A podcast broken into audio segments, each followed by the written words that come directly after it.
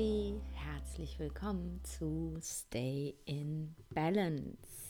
Ich möchte mit dir diese Woche über ein Thema sprechen, das ich gefühlt schon tausendmal angesprochen habe, wo es sicherlich schon zahlreiche Instagram-Posts zu gibt, was aber immer wieder aufkommt und wo ich immer wieder drüber stolpere, wenn ich Fortbildung mache, dass es noch nicht eingesunken ist, ähm, wo in Case Studies immer wieder Rückfragen zu kommen, es falsch interpretiert wird und es geht um deinen Hunger.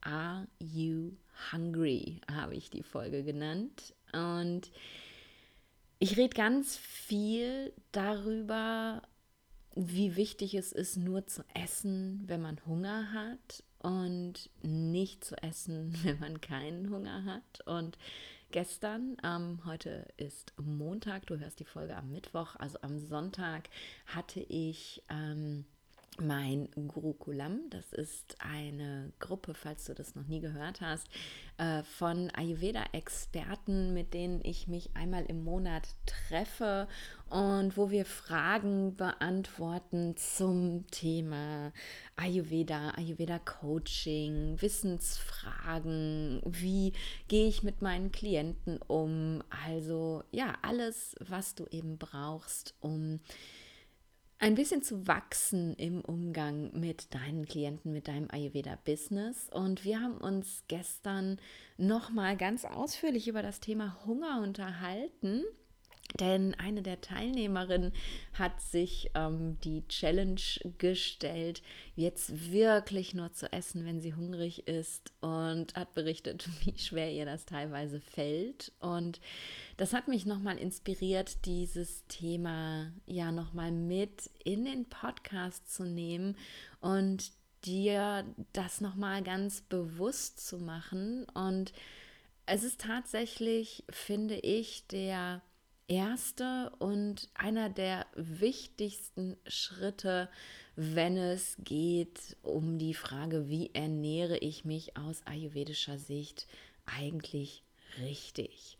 Ähm, und das erzähle ich wirklich jedem, ähm, egal mit welcher Erkrankung er zu mir kommt oder mit welchem Problem. Wenn ich als Ayurveda-Expertin gefragt werde, was ist dein wichtigster Tipp, dann teile ich diesen, ist nur, wenn du hungrig bist. Denn wenn du hungrig bist, ist das das Signal deines Körpers, dass dein Akne, dein Verdauungsfeuer gerade an ist, heiß brennt und dass du also in diesem Moment tatsächlich auch verdauen kannst.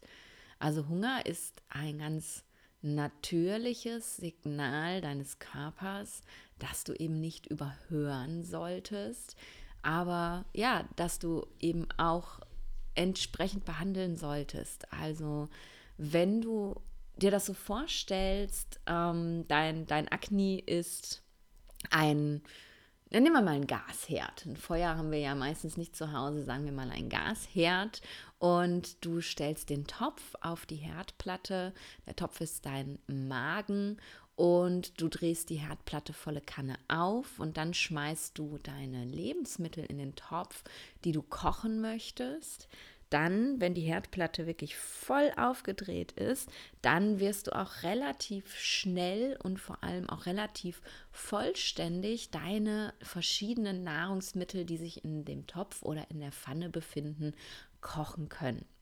Und wenn du die Herdplatte dagegen nur auf zwei anstellst, dann wirst du irgendwann auch gekochtes Essen haben, aber das wird ganz schön lange dauern. Ähm, wenn ich hier, ich bin gerade in einer Wohnung in meiner Heimatstadt in Essen und habe einen Induktionsherd seit Ewigkeiten mal wieder. Ich stehe eigentlich echt auf Gasherd, aber ich muss sagen, Induktion ist schon ziemlich, ziemlich cool, weil ich doppelt so schnell mit dem Kochen fertig bin wie vorher, weil es einfach sehr schnell heiß wird. Ein Induktionsherd ist sozusagen so ein Tickschner-Akne Und ein Gasherd ist ein Summer-Akne und diese alten Ceran-Kochfelder, das ist mehr so ein Manda-Akne. Ähm, also gehen wir mal davon aus, Induktionsfeld und du kannst es auch gut bedienen.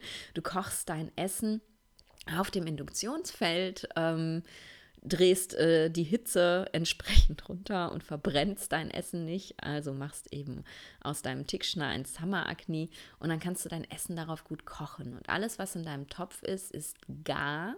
Und in dem Moment, wo es gar ist, kann es von deinem Körper eben auch verstoffwechselt werden. Alles, was nur so halb gar oder roh verbleibt in deinem Topf, also dein Magen, das bildet im Endeffekt Ama. Und wenn irgendwann, jetzt wenn du vom Gasherd ausgehst, ähm, der an der Wand angeschlossen ist, dann geht dir natürlich das Gas nicht leer. Aber geh mal ähm, vom, von meinem kleinen Campingkocher im Kalle aus. Da habe ich halt nur eine kleine Gasflasche drin. Und wenn irgendwann eben die, die Flasche leer ist und mein Essen aber noch nicht gar gekocht ist, ähm, dann ist vorbei. Dann wird halt tatsächlich das Essen ja nicht weiter gekocht und das, was ich dann in meinem Topf, also meinem Magen habe, wird eben nicht vollständig verstoffwechselt.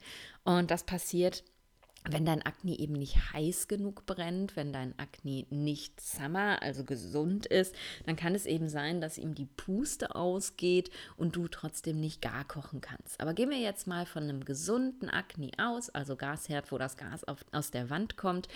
Du kochst eben dein Essen vollständig, dann kannst du es vollständig verdauen, dann wird kein Ama produziert und es wird genügend Nährstoff geliefert, um alle deine Gewebe ausreichend zu nähren, damit du eben wirklich auch gesund bleiben kannst, damit alle Gewebe ihre Funktion gesund und vollständig ausführen können. Und wenn der Topf auf der Flamme heiß genug ist, um wirklich zu kochen, dann zeigt dein Körper dir das durch Hunger.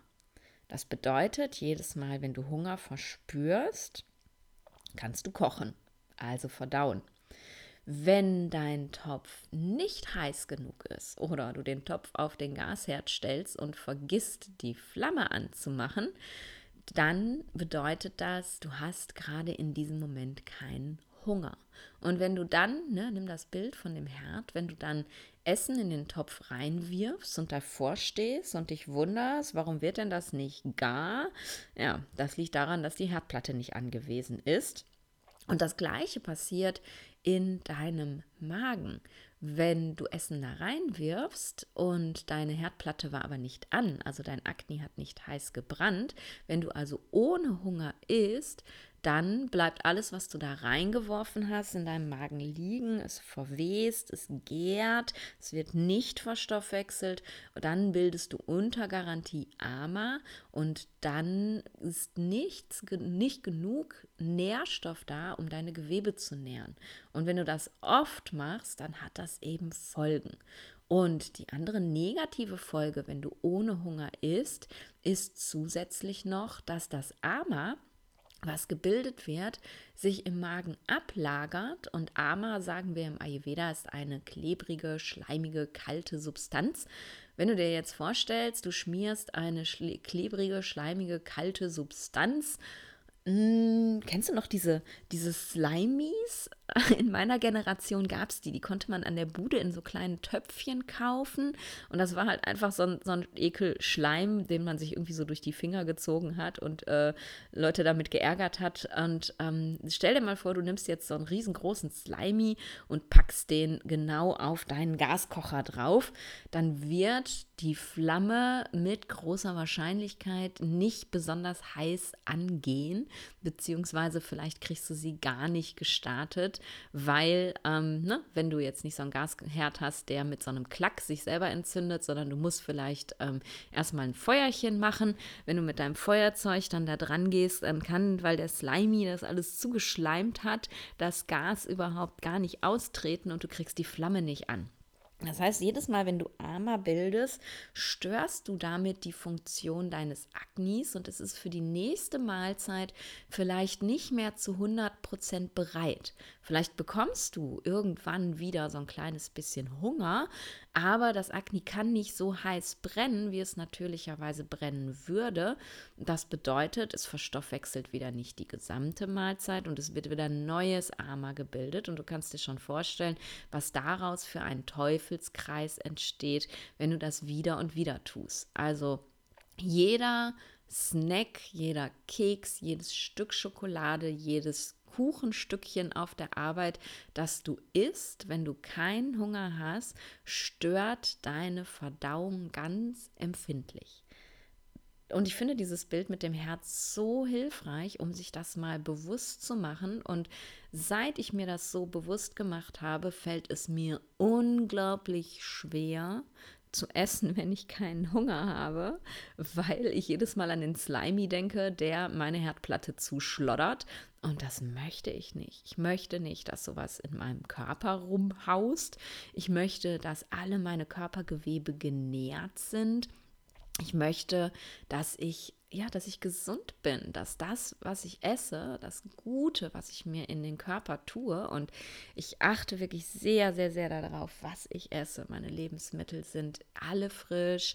Ich, äh, ich kaufe nahezu gar keine verarbeiteten Lebensmittel und wenn ich mir vorstelle, dass ich diese wunderbaren Lebensmittel in meinen Körper schmeiße und die werden dann zu so einem glibbergrünen Slimy, anstatt mich zu nähren, dann macht mich das unglaublich traurig und und deswegen kann ich gar nicht mehr anders, als nur zu essen, wenn ich Hunger habe. Und das geht dann teilweise so weit, dass wenn ich irgendwo bin und ich kriege ein Stück Kuchen angeboten, ja, ich esse auch Kuchen, solange er vegan ist dass ich den Kuchen so lange stehen lasse, bis ich Hunger bekomme. Dann sage ich danke, ich freue mich auf das Stück Kuchen, ich warte noch ein bisschen. Das geht mittlerweile so weit, dass ich abends mit Freunden im Restaurant sitze und mir nichts zu essen bestelle, äh, sondern nur was zu trinken, weil ich in dem Moment keinen Hunger habe. Und es ist völlig okay und meine Freunde können da großartig mit leben. Und ja, die Menschen im Restaurant gucken mich manchmal ein bisschen komisch an, aber tatsächlich ist das das Beste, was ich meinem Körper tun kann. Und dann kann ich auch damit leben, doof angeguckt zu werden. Das ist das gleiche wie im Restaurant kein Wasser zu bestellen. Wenn man sich was zu essen bestellt, dann gucken dich die Kellner doof an. Aber wenn ich weiß, dass ich mit dem Wasser mein Akne lösche, ähm, dann ist mir das auch egal. Dann werde ich auch von Herzen gerne doof angeguckt. Also, dieses Bild, ne, deine Herdplatte, dein Slimy, ähm, wenn du dir das bewusst machst, dann fällt es dir vielleicht schon viel, viel leichter, Essen einfach mal stehen zu lassen. Und das heißt ja nicht, dass du das Stück Kuchen nicht essen kannst. Du kannst es später essen, als Hauptmahlzeit, als Zwischenmahlzeit, wann auch immer dein Hungergefühl dann da ist. Darum isst nur, wenn du Hunger hast ist aber wirklich auch, wenn du Hunger hast, ist ähm, ein Tipp, der da mit dranhängt. Denn Gehen wir nochmal zurück zu meinem kleinen Gaskocher. Wenn du die Flamme aufdrehst und du stellst den Topf da drauf und dann wartest du erstmal und telefonierst noch mit deiner Freundin und liest dann nochmal ein bisschen was in dem Buch und scrollst nochmal durch Instagram. Irgendwann ist dann die Gasflasche alle und wenn du dich dann entscheidest, was zu essen, dann ist keine Hitze mehr da. Und das kennst du vielleicht auch, dass du manchmal, wenn du Hunger verspürst und dann bist du super abgelenkt und dann hast du äh, noch ganz viel Arbeit, die willst du erstmal fertig kriegen, bevor du dir eine Pause gönnst, weil das muss ja heute fertig werden. Und irgendwann merkst du dann, oh, der Hunger ist gar nicht mehr da. Und dann kommt aber dieses, oh, ich habe schon ewig nichts gegessen, ich muss jetzt mal was essen. Und dann isst du, deine Flamme ist runtergebrannt, dein Akne hat sich sozusagen selbst verbrannt, es ist kein Material mehr da, um zu brennen. Wenn du dann isst, ja, dann bildest du natürlich wieder neues Armer. Und du schädigst durch dieses Runterbrennen lassen eben auch ganz, ganz empfindlich dein Akne. Also auch hier ist nur, wenn du Hunger hast, aber ist auch tatsächlich, wenn du Hunger hast. Und ja, manchmal ist das schwierig, in manchen Situationen geht das nicht so gut, wenn ich jetzt vielleicht gerade irgendwie ein Bootcamp habe, äh, also meine, meine Fortbildung, dann kann ich jetzt nicht mittendrin anfangen, irgendwas zu essen. Ähm, nicht, dass das nicht jeder Ayurvedi verstehen würde. Aber kauen und sprechen ist halt schwierig. Aber es gibt sehr wenige Situationen, wo das eben nicht geht. Wenn ich zum Beispiel ähm, mit meinen Klienten zusammensitze. Ähm, meistens passiert es mir nicht, dass ich Hunger habe, weil ich meine Termine so plane, dass ich ähm, dann gegessen habe oder eben weiß, okay, in den nächsten zwei Stunden werde ich auch keinen Hunger bekommen. Ähm, mittlerweile ist mein, mein Akne wie ein Uhrwerk. Es gibt halt, wenn ich aus der Balance bin, dann ist es anders. Wenn ich aber in meiner Balance bin, dann weiß ich ungefähr, wann ich wohl Hunger bekommen werde. Je nachdem, was ich gefrühstückt oder zum Mittag gegessen habe, weiß ich, wann der nächste Hunger kommt.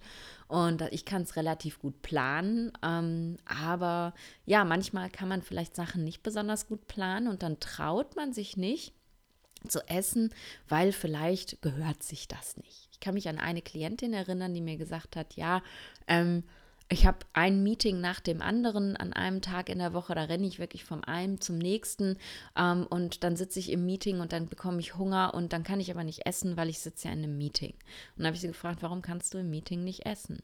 Ne, du kannst jetzt vielleicht nicht an die Mikrowelle gehen, dir dein Mittagessen warm machen ähm, und dein Mittagessen essen, während da irgendwie ein Vortrag ist oder dein Chef irgendwas erklärt, aber du kannst doch ein paar Nüsse oder ein paar Datteln oder so essen, vielleicht jetzt auch nicht einen Apfel, das könnte vielleicht ein bisschen stören, wenn man man den da ständig so cruncht. Aber eine Banane, das kann dir doch keiner verbieten, in einem Meeting zu essen, wenn es jetzt nicht gerade ein, ein, ganz wichtiges Kundenmeeting ist. Aber wenn es irgendwie ein Teammeeting ist oder so, dann würde ich mir immer erlauben zu essen und man kann es eben auch besprechen und den Leuten sagen, hey, das ist für meine Gesundheit extrem wichtig, dass ich esse, wenn ich Hunger bekomme und dann ist man einfach. Es ist alles eine Frage des sich selbst des Erlaubens und eine Frage der Kommunikation tatsächlich. Also ist, wenn du Hunger hast, ist aber auch wirklich, wenn du Hunger hast. Ganz, ganz wichtig. Und ich hoffe, dieser kleine Exkurs hat dir das jetzt nochmal bewusst gemacht und du nimmst vielleicht diese Challenge, die meine Gurukulam-Teilnehmerin sich auferlegt hat, jetzt auch an und sagst, okay, ab jetzt, nicht ab morgen oder ab nächste Woche, sondern ab jetzt sofort ähm, versuche ich auch mal nur zu essen, wenn ich Hunger habe. Ich versuche das. Ich weiß, es ist schwer. Es ist, ähm, ja, es, ist, es gibt so viele Verlockungen. Es ist ständig überall Essen vorhanden. Wir haben Muster, in denen wir leben. Viele meiner Klientinnen sagen zum Beispiel, ja, ähm, wir frühstücken aber immer sonntags morgens alle gemeinsam. Das ist unser Ritual oder ja, das Abendessen ist die Familienzeit und dann kommen solche Sachen wie ja, da muss ich doch essen, ich kann doch nicht irgendwie die Familienzeit, unser Ritual, wie auch immer. Ja, und meine Antwort ist dann immer, ist euer Ritual, euch gegenseitig beim Kauen zuzugucken oder ist euer Ritual, zusammenzusitzen und Quality Time miteinander zu verbringen? Ich kann auch mit meinen Freunden im Café sitzen, die essen Kuchen und ich trinke eine Tasse Tee. Ich habe genauso eine schöne Zeit mit denen, wie ich hätte, wenn ich selber auch kauen würde. Also unsere Rituale, unsere, unsere Quality Time haben wir nicht, weil wir uns gegenseitig beim Kauen zugucken. Deswegen ist es völlig okay zu sagen, hey Familie, ich habe jetzt noch gar keinen Hunger, ich esse später was, aber wir sitzen zusammen und haben eine gute Zeit. Oder hey, ich hatte heute Morgen so früh Hunger, ihr habt alle noch geschlafen, ich konnte nicht warten, ich habe schon mal gegessen, ich trinke aber meinen Kaffee jetzt mit euch. Und die Zeit wird genauso schön sein, wie wenn ihr euch gegenseitig beim Kauen zuguckt. Also das ist eine große Herausforderung. Ne? Rituale, Konventionen, in denen wir leben, Strukturen, die wir haben, aufzubrechen und uns zu erlauben, es einfach anders zu machen als alle anderen. Die zweite große Herausforderung ist tatsächlich zu wissen, wie sich Hunger überhaupt anfühlt. Und das hatten wir gestern auch. Ähm, was ist denn überhaupt Hunger? Ganz viele Leute wissen überhaupt gar nicht mehr, was Hunger eigentlich ist. Und ich bin da ein sehr, sehr gutes Beispiel. Ich habe ähm, mein Akne völlig zerstört durch meinen Arbeitsrhythmus, durch die Art, wie ich gegessen habe. Ich habe ähm, entweder über viele, viele Stunden trotz Hunger gar nichts gegessen, weil ich nicht dazu gekommen bin, oder wenn ich Dienst hatte, dann bin ich irgendwie erst, weiß ich nicht, nachts um eins dazu gekommen, was zu essen und habe mir eine riesen Portion reingeschaufelt. Oder ich habe Essen irgendwo stehen gehabt und habe jetzt mal zwei Löffel und später zwei Löffel und dann nochmal zwei Löffel gegessen. Und ich habe mir damit eben vollständig mein Akne versaut. Und ähm, das war, ja, das war wirklich gruselig. Ich habe entweder zwischen pappsatt und Klotz im Bauch und geht gar nicht, obwohl ich kaum was gegessen habe. Und schrecklichem Heißhunger, den ich irgendwie überstehen musste, gelebt. Und irgendwann war dann gar kein Hungergefühl mehr da. Und das liegt zum einen daran, dass das Akne natürlich kaputt geht und zum anderen, wenn man gar kein Hungergefühl verspürt, kann das eben auch daran liegen, dass man immer schon isst bevor der Hunger überhaupt eingesetzt hat. Ne? Wenn zum Beispiel Frühstück morgens mit deinen Kindern um 7 Uhr ist, weil die dann zur Schule müssen, ähm, dann und du frühstückst mit denen und du hattest noch keinen Hunger, dann packst du dir eine ordentliche Portion Ama in den Magen und der muss das erstmal irgendwie loswerden. Dann würdest du vielleicht um 2, 3 Uhr Hunger kriegen, aber um 12 kommt das erste Kind aus der Schule, dann ist Mittagessen, dann isst du schon wieder, obwohl du keinen Hunger hast, dann packst du noch einen ordentlichen ordentlichen Schlackenarmer drauf und dann geht es so weiter und so weiter. Das heißt, du kannst wirklich tagelang ohne ein körperliches Hungergefühl unterwegs sein, wenn du immer schon isst, bevor du überhaupt Hunger entwickeln konntest. Und wenn man das lange genug macht, dann hat man irgendwann einfach auch keinen Hunger mehr. Und die andere Sache, die da eben einfach auch total wichtig ist, ist sich erstmal klar zu machen und zu fragen, wie fühlt sich Hunger denn überhaupt an? Und das ist eine Frage, die alle meine Klienten im Erstgespräch von mir gestellt bekommen, denn sie füllen mir vorab ein Ernährungstagebuch aus und haben da auch die Aufgabe anzukreuzen, warum sie gegessen haben. Hunger, Gewohnheit, Emotionen, also Langeweile, Ärger, Wut, Freude, was auch immer. Und viele kreuzen eben Hunger an. Und dann könnte ich mich jetzt darauf ausruhen und sagen, okay, die isst nur mit Hunger, es ist alles in Ordnung.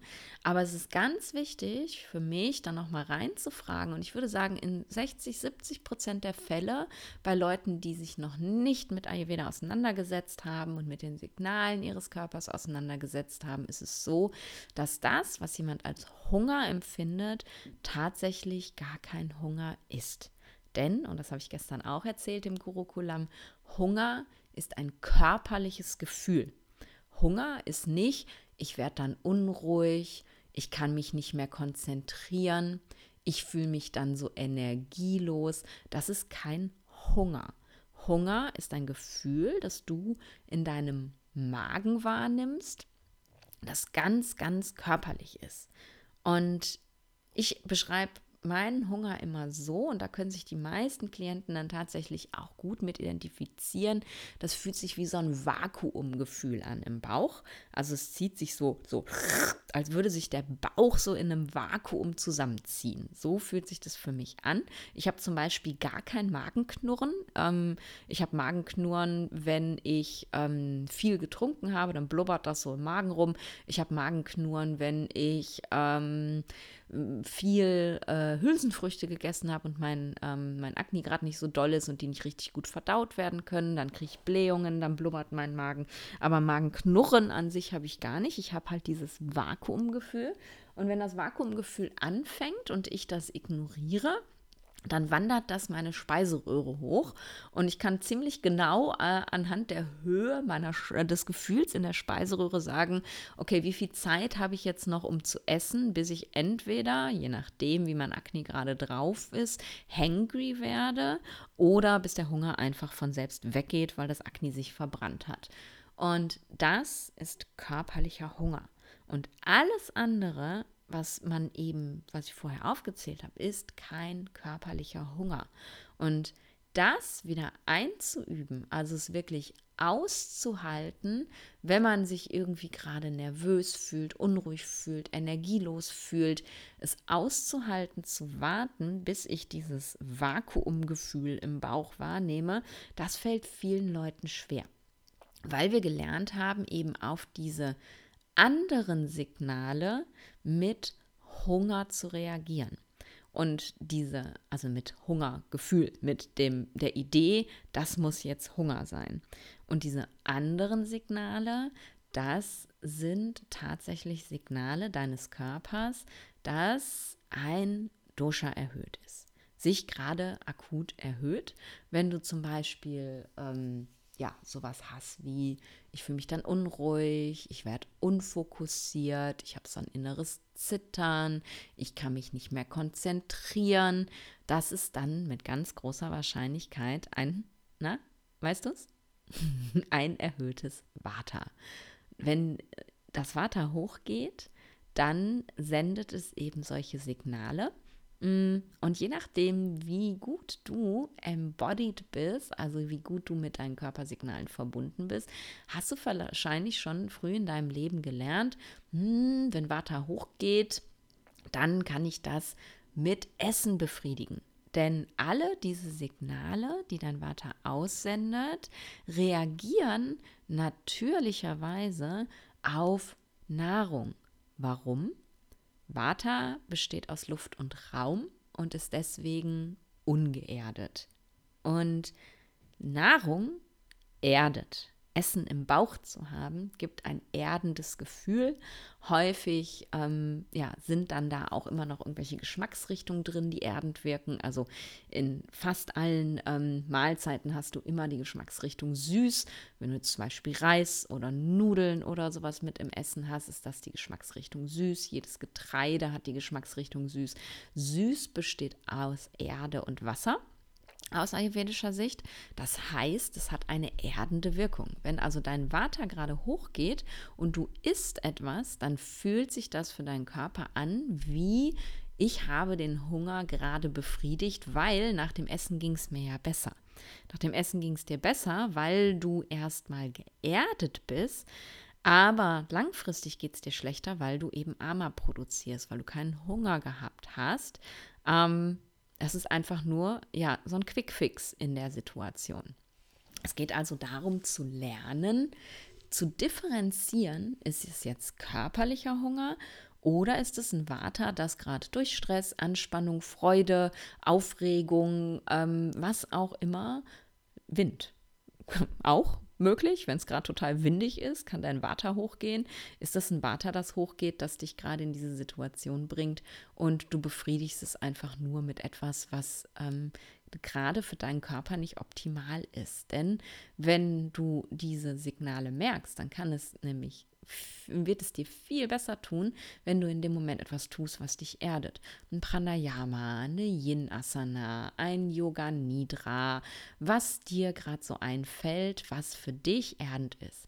Ein Spaziergang im Park, äh, die Füße äh, nackig äh, Schuhe ausziehen, Füße ins Gras stellen, in den Wald gehen, was auch immer gerade möglich ist, kann dich erden und wird dir helfen, aus diesem Gefühl rauszukommen, ohne dass du etwas essen musst.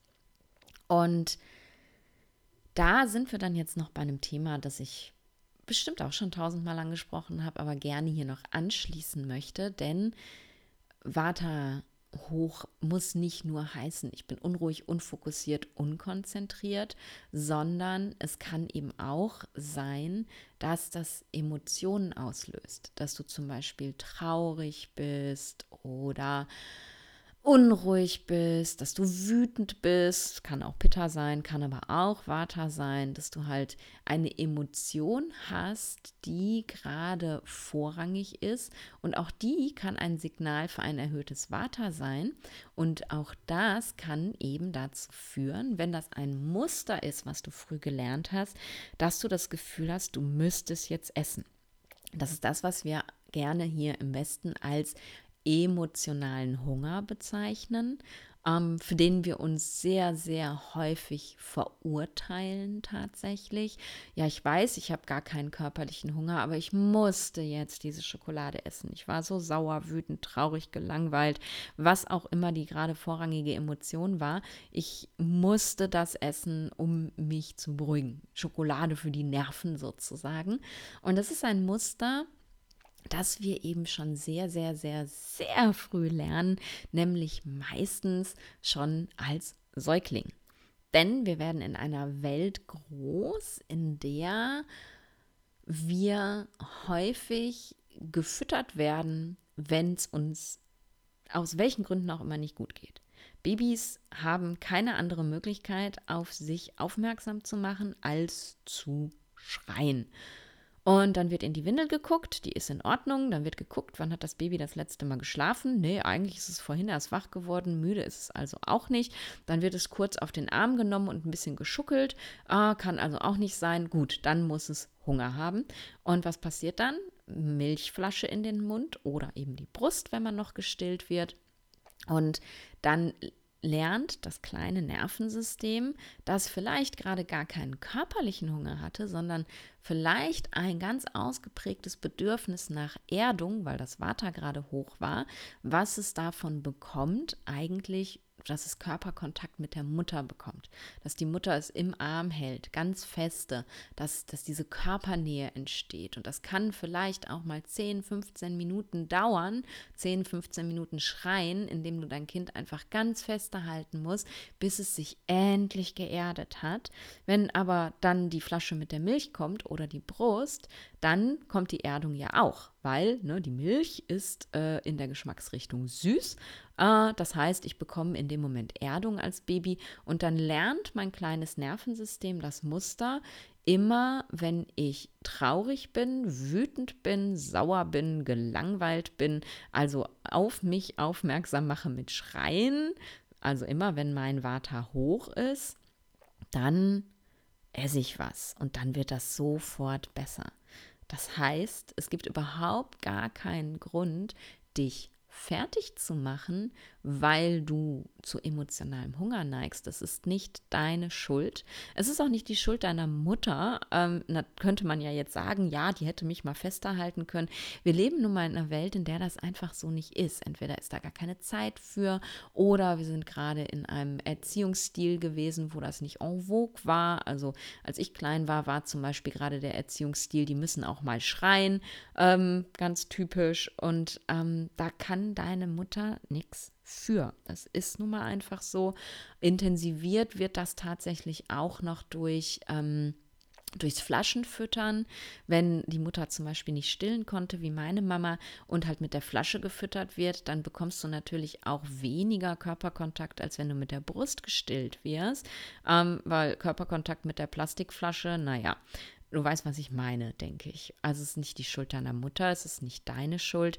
Und es ist ganz wichtig, das klar zu haben. Und das ist für meine Klienten aus meiner Erfahrung wirklich auch ganz, ganz essentiell. Denn in dem Moment, wo wir aufhören, uns zu verurteilen, weil wir völlig ohne es zu merken, wieder in dieses dumme Muster gefallen sind und weil wir so traurig waren, wieder Schokolade essen mussten und uns danach auch noch dafür abstrafen, das macht es natürlich nicht besser. Das kannst du dir vorstellen, ähm, das erhöht wieder dein Vata, wenn du dich unter Stress setzt, weil du emotional gegessen hast. Wenn du dir aber die Erlaubnis gibst, dass das okay ist, und einfach nur das Commitment gibst, ich versuche so gut es geht, jedes Mal, wenn ich essen möchte, mich zu hinterfragen, ist jetzt körperlicher Hunger da? Ist vielleicht ein körperliches ähm, Vata-Signal da oder ist ein emotionales Vata-Signal da? Wenn du das Commitment gibst und es einfach, wie ich gesagt habe, so gut du kannst, machst, dann gibt es keinen Grund mehr, auf dich sauer zu sein böse mit dir selbst zu sein, wütend zu sein, dich runterzumachen, dich abzudissen, sondern dann kannst du einfach darüber lächeln und sagen, hey, da war das Muster wieder. Next try. Mal gucken, ob es beim nächsten Mal klappt. Und Schritt für Schritt, und du hast mich ja gerade sagen hören, ich bin nicht gestillt worden. In der Welt, in der ich groß geworden bin, war es gerade en vogue, Kinder schreien zu lassen. Du weißt, dass ich als völlig ungeerdetes Vata-Kind in einer Vata-Dysbalance auf die Welt gekommen bin. Du kannst dir also vorstellen, wie viel Erdung ich gebraucht habe und wie wenig ich tatsächlich bekommen habe. Und daraus habe ich ganz viel emotionalen Hunger entwickelt, ganz viel unkontrolliertes Essen ähm, und dazu kam dann auch noch, dass ich leider untergewichtig gewesen bin, Vater, Baby halt. Und der Arzt meiner Mutter gesagt hat, oh, oh, oh, das Kind ist zu dünn, das müssen Sie füttern. Meine Mutter mich also overfett hat. Also sie hat mich eben jedes Mal, wenn ich geschrien habe, gefüttert, weil das Kind ist ja zu dünn. Vor Liebe. Ne? Sie hat mich geliebt und sie wollte ganz unbedingt, dass es mir gut geht. Und ich war ja relativ schnell ein Pummelkind ne, weil ich halt ständig gefüttert wurde, ohne dass ich Hunger hatte, äh, macht es natürlich nicht besser. Also ich war immer ein Pummelkind und dadurch, dass ich immer ein Pummelkind gewesen bin, ähm, ich war nie dick, aber ich war halt immer über der Perzentile, um das mal so zu sagen, oder relativ schnell in meinem Leben. Dadurch habe ich eben leider, natürlich haben Essstörungen nicht nur was mit Übergewicht zu tun, sondern auch mit Kontrolle, Kontrolle von irgendwas, was man sonst nicht kontrollieren kann. Also Essstörungen sind auch ein Ersatz dafür, aber darüber habe ich halt tatsächlich eine Essstörung entwickelt. Und ich erzähle mal gerne, ich bin, ich bin auf Diät, äh, seit ich, ich glaube, seit ich in der Pubertät war. Seit ich wahrgenommen habe, dass Frauenkörper in irgendeiner Art und Weise relevant sind für das andere Geschlecht und auch relevant sind für das gleiche Geschlecht. Denn da wird ja auch ganz schön viel gebettelt. Wer ist hier schöner, hübscher, wie auch immer.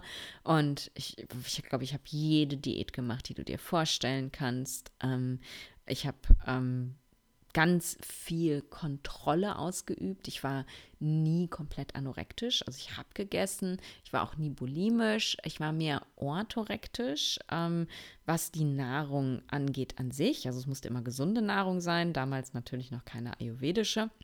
Und dann darüber hinaus aber auch noch ähm, wenn ich zu viel gewogen habe, dann habe ich ähm, nicht gegessen. Wenn dann das Gewicht wieder okay war, dann habe ich wieder normal gegessen. Also völlige Katastrophe für meinen Akne.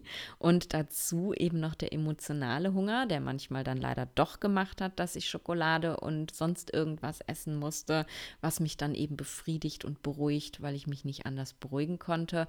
Und das hat natürlich nicht gemacht, dass mein Gewicht weniger geworden ist, sondern eher tendenziell sogar mehr, denn das Ganze Armer muss halt irgendwo hin und das hat mein Körper dann immer schön in den Fettzellen abgesetzt. Und für mich war all das, was ich dir jetzt gerade so easy peasy erzählt habe und was sich ja so einfach anhört bei mir, für eine riesengroße Herausforderung. Denn ich musste so viele Muster durchbrechen, essgestörte Muster, irgendwelche orthorektischen Muster, Muster, die, die ganz tief in meinem Nervensystem drin sind, weil ich als Vaterkind ungeerdet war. Da waren so viele Muster, die ich durchbrechen musste, bis ich wirklich dahin gekommen bin, ganz gesund essen zu können. Und das Schöne daran ist, eben seit ich das geschafft habe, habe ich kaum einen Tag an dem ich noch darüber nachdenke,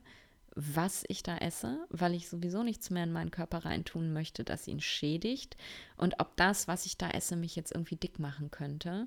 Und seitdem halte ich mein Gewicht ganz natürlich. Ja, mal zwei, drei Kilo rauf, dann wieder zwei, drei Kilo runter, aber es geht halt rauf und runter und ich habe mich auf einer Norm eingependelt und es ist keine Form von Kontrolle mehr, sondern Essen ist halt wieder zu einem Genuss geworden und oh Gott, ich genieße es so sehr.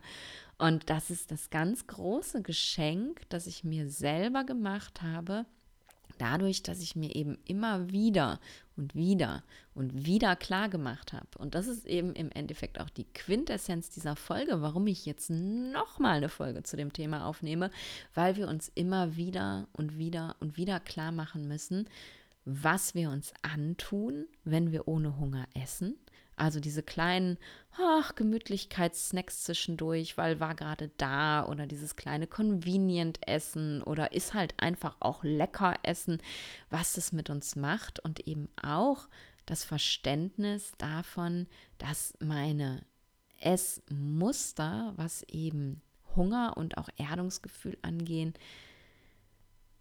gar nichts damit zu tun haben, dass ich falsch und kaputt bin, sondern dass diese Muster einfach da sind.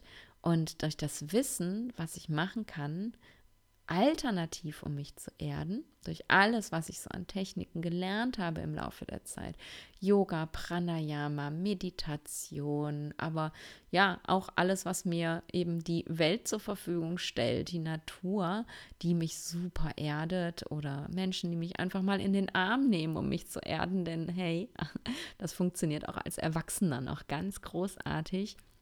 Dadurch habe ich es mit der Zeit und mit Geduld, vor allem mit Geduld mit mir und eben mit Erlaubnis, dass es nicht von jetzt auf gleich einfach so klappen wird, weil diese Muster so tief in mir eingebrannt sind, habe ich es eben geschafft, ganz gesund mit Nahrungsaufnahme umgehen zu können und eben auch nicht mehr orthorektisch sein zu müssen, nicht mehr ständig darüber nachdenken zu müssen, ob das, was ich jetzt esse, wirklich perfekt ist. Denn wenn du manchmal, ich poste ja mein Essen auch hin und wieder mal bei Instagram, also in den Stories, und dann siehst du manchmal, hm, das wäre jetzt aber nicht besonders ayurvedisch, Frau Webering. Nein, ich esse auch manchmal nicht ayurvedisch und gerade als Veganer ist es eben auch schwierig manchmal, vor allem wenn man eine Zeit lang in Spanien lebt. Ähm, auch noch besonders gut ayurvedisch zu essen, denn ähm, ich bin halt relativ eingeschränkt in der Auswahl. Und deswegen ist das dann auch total fein, aber ich mache es eben mit Bewusstsein und nicht mehr total unbewusst. Ich tue mir, ich, ich versuche die beste Möglichkeit für mich zu finden, und manchmal ist es auch so, dass ich einfach Pommes möchte und dann esse ich auch Pommes. Aber ich esse zum Beispiel nur, nur, nur, nur Pommes, wenn ich wirklich Hunger habe, richtig Hunger, weil ich weiß, es ist dann okay und mein Akne kann das wirklich verstoffwechseln. Und ich achte auch darauf, was mein Körper mir sagt nach dem Essen. Ich ähm, neige nämlich zum Beispiel immer noch dazu, aus einem Mangelgefühl heraus zu essen, das meine Portionen zu groß macht. Und Überessen führt nämlich auch dazu, dass du Ama produzierst. Also hör auch auf zu essen, wenn du satt bist Überessen ähm, bedeutet, dein Magen kann das Essen nicht mehr gut durchkneten und vielleicht ist durch das ganze viele Essen im Magen die Kapazität deines Gaskochers erreicht, die Gasflasche ist leer und es ist noch nicht alles verdaut und du produzierst Ama. Und gerade in Phasen, wo ich mich eben überesse, merke ich, dass ich Gewicht zunehme und dann darf ich immer wieder dahin zurückkommen, mir klarzumachen, du isst nicht aus einem Mangel heraus, denn alles, was du hier gerade isst, steht dir jederzeit und immer zur Verfügung und du kannst dir dieses Gericht so oft kochen, wie du möchtest. Du musst jetzt nicht noch einen zweiten Teller nehmen oder die Schüssel komplett leer essen, sondern du darfst auch aufhören zu essen, wenn du satt bist. Und dann kommt meistens die Frage, Nadine, was ist denn überhaupt satt? Und auch damit hatte ich lange Zeit ein großes Problem. Ich kannte nur Heißhunger oder Überfressen. Ich habe mich so überfressen können, wenn ich es mal zugelassen habe, dass mir wirklich kotzspei übel geworden ist. Ähm, und dazwischen kannte ich leider gar nichts. Und ich habe wieder lernen müssen, wie sich Sättigungsgefühl anfühlt. Und was ich dir sagen kann, was sich für mich extrem gut etabliert hat, ist, wenn sich der Geschmack meines Essens verändert. Also nicht aus süß wird salzig oder aus sauer wird bitter, das meine ich jetzt nicht, sondern wenn ich anfange zu essen und mein Essen ist so, boah, geil, oh, das schmeckt so super. Und dann löffel ich und kau und löffel und kau und irgendwann merke ich dann, ja, okay, ja, er schmeckt. Und irgendwann merke ich dann, mm, ja, okay, ist ein bisschen lame. Und dann weiß ich, jetzt bin ich satt dann weiß ich, dass ich jetzt nicht mehr weiter essen muss, denn ähm, dann hat mein Akne nach oben gemeldet, wir haben jetzt hier genug im Magen, wir brauchen jetzt nicht mehr. Und dann hört dein, dein Kaffer im Mund auf, ähm, Feuchtigkeit zu produzieren. Dann werden deine Speicheldrüsen nicht mehr benetzt. Und wenn die, das kennst du, wenn du einen ganz trockenen Mund hast und du dann irgendwie was, was isst, dann ist der Geschmack auch so ein bisschen lame. Wenn die Speicheldrüsen nicht benetzt werden, dann können die nicht 100% arbeiten. Die brauchen Feuchtigkeit, um eben 100% zu arbeiten. Und wenn die Feuchtigkeit weggeht im Mund, das ist ganz subtil, du kriegst dann keinen trockenen Mund beim Essen, aber wenn dieses Signal kommt und es runter reduziert wird, dann fängt das Essen plötzlich an, ein bisschen langweiliger zu werden und nicht mehr, oh mein Gott, zu sein. Und das ist das Signal, dass du satt bist und dann darfst du aufhören zu essen. Und das kann bedeuten, dass du nach einer halben Schüssel, die gar nicht so groß war, plötzlich nicht mehr weiter essen musst. Und das können wir hier im Westen auch sehr, sehr schlecht einfach essen stehen lassen und uns erlauben, das später nochmal zu essen später wieder aufzuwärmen. Oder was ich typischerweise mache, ist, da ich ja sowieso nur One-Pot-Gerichte koche, schmeiße ich einfach das, äh, den Rest vom Mittag dann in den Abendtopf mit rein. Ist ja eh alles Gemüse, mischt sich total gut und man kann auch Nudeln und Gnocchi in einer Portion essen oder Couscous und Gnocchi, das ist überhaupt gar kein Thema. Also bei mir fliegt es einfach wieder in den nächsten Topf mit rein. Oder wenn ich eben merke, oh, zwischen Mittag und Abendessen kommt nochmal ein Hüngerchen, dann wärme ich mir das vorher nochmal auf äh, bevor ich es in den Mittags-, äh, Abendessentopf reinschmeiße. Also ich kann das Essen ja auch verwerten. Es wird nicht schlecht, ich muss es nicht wegschmeißen. I'm the queen of Doggy Bags. Ich nehme tatsächlich für jeden Pups im Restaurant Doggy Bags mit, wo andere sagen würden, ja, das sind ja nur noch drei Gabeln. Ich nehme das mit. Essen wird nicht weggeschmissen und dann kommen diese drei Gabeln in mein nächstes Essen mit rein. Ist mir völlig egal, ähm, weil ich es ganz schrecklich finde, Nahrungsmittel wegzuschmeißen. Und dann sind wir beim letzten Punkt, den ich dir nennen möchte, der bei diesem Thema auch immer wieder hochkommt, den ich wirklich auch von vielen Ayurveda-Coaches in Ausbildung oder auch schon abgeschlossen immer wieder höre, dass sie ihren Klienten erzählen, dass sie dreimal am Tag essen sollen und dass sie so und so viel Stunden zwischen den Mahlzeiten lassen sollen. Und das ist leider Humbug. Das ist nicht nur Humbug, wenn du in der Dysbalance bist, denn je nachdem, wie dein Akne gerade funktioniert, hast du unterschiedlich oft Hunger. Wenn du ein Tickschner-Akne hast, also ein viel zu heißes Akne, also Induktionskochfeld auf 10, dann wirst du deine Nahrung sehr schnell verbrennen, anstatt sie zu verstoffwechseln. Und das heißt dann, dein Akne ist nach einer Stunde wieder bereit und kann wieder neue Nahrung aufnehmen. Und dein Körper braucht auch die Energie, also hast du nach einer Stunde wieder Hunger. Da musst du essen. Wenn du ein Wischhammer-Akne hast, also so ein Vata-Akne, das ist mal so, mal so. Das kann sein, dass du an einem Tag fünfmal Hunger hast und das kann sein, dass du am nächsten Tag zweimal Hunger hast. Und das kann sich jeden Tag abwechseln, so wie Vata halt ist. Mal so, mal so. Und wenn du ein Manda-Akne hast, also ein Akne, das eher Kafferqualität hat, dann kann das sein, dass du standardmäßig nur zweimal am Tag Hunger hast. Und wenn du dann aber von deinem Ayurveda-Coach gelernt hast, du sollst dreimal am Tag essen, ja, dann isst du eine Mahlzeit definitiv ohne Hunger. Und dass das keine gute Idee ist, das weißt du jetzt schon. Dass ein Akne aushungern, also wenn du Tickschner bist und fünfmal am Tag essen musst, keine gute Idee ist, das weißt du jetzt auch schon. Also kann es in der Dysbalance schon mal gar nicht sein, dass wir dreimal am Tag essen. Und was die Abstände zwischen den Mahlzeiten angeht, finde ich auch noch mal ganz wichtig darauf hinzuweisen, das kann man nicht pauschal sagen. Es gibt kein One Size Fits All. Wenn du zum Mittagessen zum Beispiel ein Schnitzel isst, ähm, Nee, Schnitzel isst man sowieso nicht im Ayurveda, weil das ist Fleisch und das Fleisch ist paniert. Das ist mit Ei paniert. Das heißt, diese Lebensmittelkombination wäre nicht gut. Sagen wir mal, du hast ein Schnitzel, das nicht mit Ei paniert ist und du isst dieses Schnitzel zum Mittagessen. Dann liegt das Stück Fleisch in deinem Magen und, und, und verwest halt da so vor sich hin. Und das dauert sicher länger als der Standard, der immer gesagt wird, sind vier Stunden. Es dauert sicher länger als vier Stunden, bis dein Schnitzel verdaut ist. Das heißt, du hast dann was Anverdautes im Magen und wenn du gesagt bekommen hast, nach vier Stunden sollst du wieder essen und du isst dann wieder was, ähm, dann schmeißt du was Unverdautes auf was Anverdautes und das bildet definitiv auch Armer.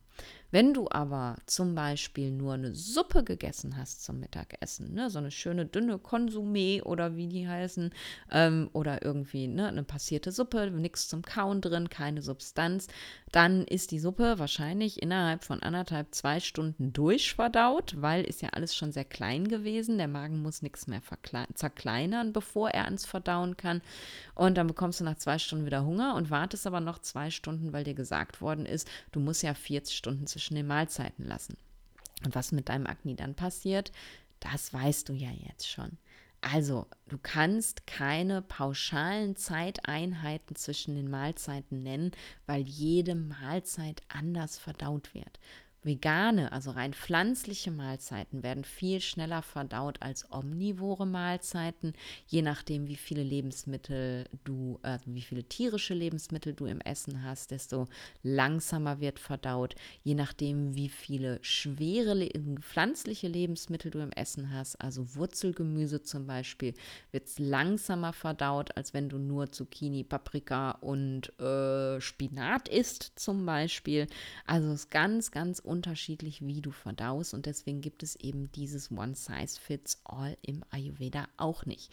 Und wenn dir das jemand erzählt, dann kannst du ihm ab sofort, ab jetzt erzählen, nee, das stimmt so nicht. Oder wenn du nicht diskutieren möchtest, dann denkst du dir einfach, hm, interesting point of view und machst es dann doch anders.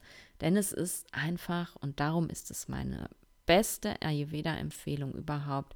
Es ist einfach so wichtig, dass jede deiner Mahlzeiten dich optimal nährt und dass du so wenig Ama wie möglich bildest. Warum erzähle ich dir bestimmt noch mal in einer anderen Folge, was Ama denn alles so mit uns macht. Ich glaube, da habe ich noch nie drüber geredet, oder? Warum Ama eigentlich so böse ist. Vielleicht machen wir das mal. Oder ich mache ein Bootcamp darüber. Ich denke mal drüber nach. Kannst mir ja mal Feedback geben, ob du lieber eine Podcast-Folge oder ein Bootcamp zum Thema Armer hättest. Und jetzt bin ich fertig mit dem, was ich dir erzählen wollte. Und ich danke dir, dass du mir zugehört hast. Ich hoffe, dass du dich von der Folge inspirieren lässt. Und ich hoffe, dass du vielleicht sogar diese Folge nimmst und die auch teilst. Denn ähm, vielleicht folgen dir auch ganz viele andere Ayurvedis, die das auch noch nicht wissen. Und dann kannst du die teilen in deinen Stories oder du schickst jemandem, den du kennst, einfach den Link der Folge. Und dann darf ich auch noch andere Leute damit inspirieren. Das wird mich mega happy machen, denn es ist nicht so schwer, das zu verinnerlichen. Hängt von den Mustern ab. Manchmal dauert es länger, manchmal geht es schneller. Aber es ist eben so, so wirkungsvoll, diesen einen Tipp für sich wirklich, wirklich konsequent umzusetzen. Genau. Ich danke dir, wenn du es teilst. Ich danke dir auch, wenn du mir eine Bewertung da lässt. Das hilft mir auch sehr, sehr, sehr, damit mein Podcast gefunden und gesehen wird und ich noch mehr Leute erreichen kann. Und ja, ich freue mich auf die nächste Folge. Ähm, Bootcamp, genau, ich habe das Bootcamp gerade erwähnt und könnte dich nochmal eben darauf hinweisen, dass es bald wieder ein Bootcamp gibt. Am, ich glaube, es ist, jetzt muss ich mal eben mein Handy aufmachen, ich bin ja so unglaublich gut in Terminen, ne? Es ist der 13. August, wenn ich nicht lüge, genau, Sonntag, der 13. August um 10 Uhr sehen wir uns, wenn du magst, zum nächsten Ayurveda Bootcamp, zu meiner monatlichen Ayurveda Fortbildung. Und diesen Monat reden wir über das das Thema Gunas. Gunas, ähm, nicht die drei Gunas, also die geistlichen, mentalen, sondern ähm, die, die 20 Gegensatzpaare, also die Qualitäten im Ayurveda. Wir gucken uns die 20 Gegensatzpaare an, ne? also kalt und heiß, leicht und schwer, dynamisch und träge und, und, und. Und gucken uns eben vor allem an, wie kann man mit diesen Gegensatzpaaren ganz effektiv eine Diagnose stellen, die noch viel effektiver ist als Entzündung ist immer Pitta und Schnupfen ist immer Kaffer zum Beispiel.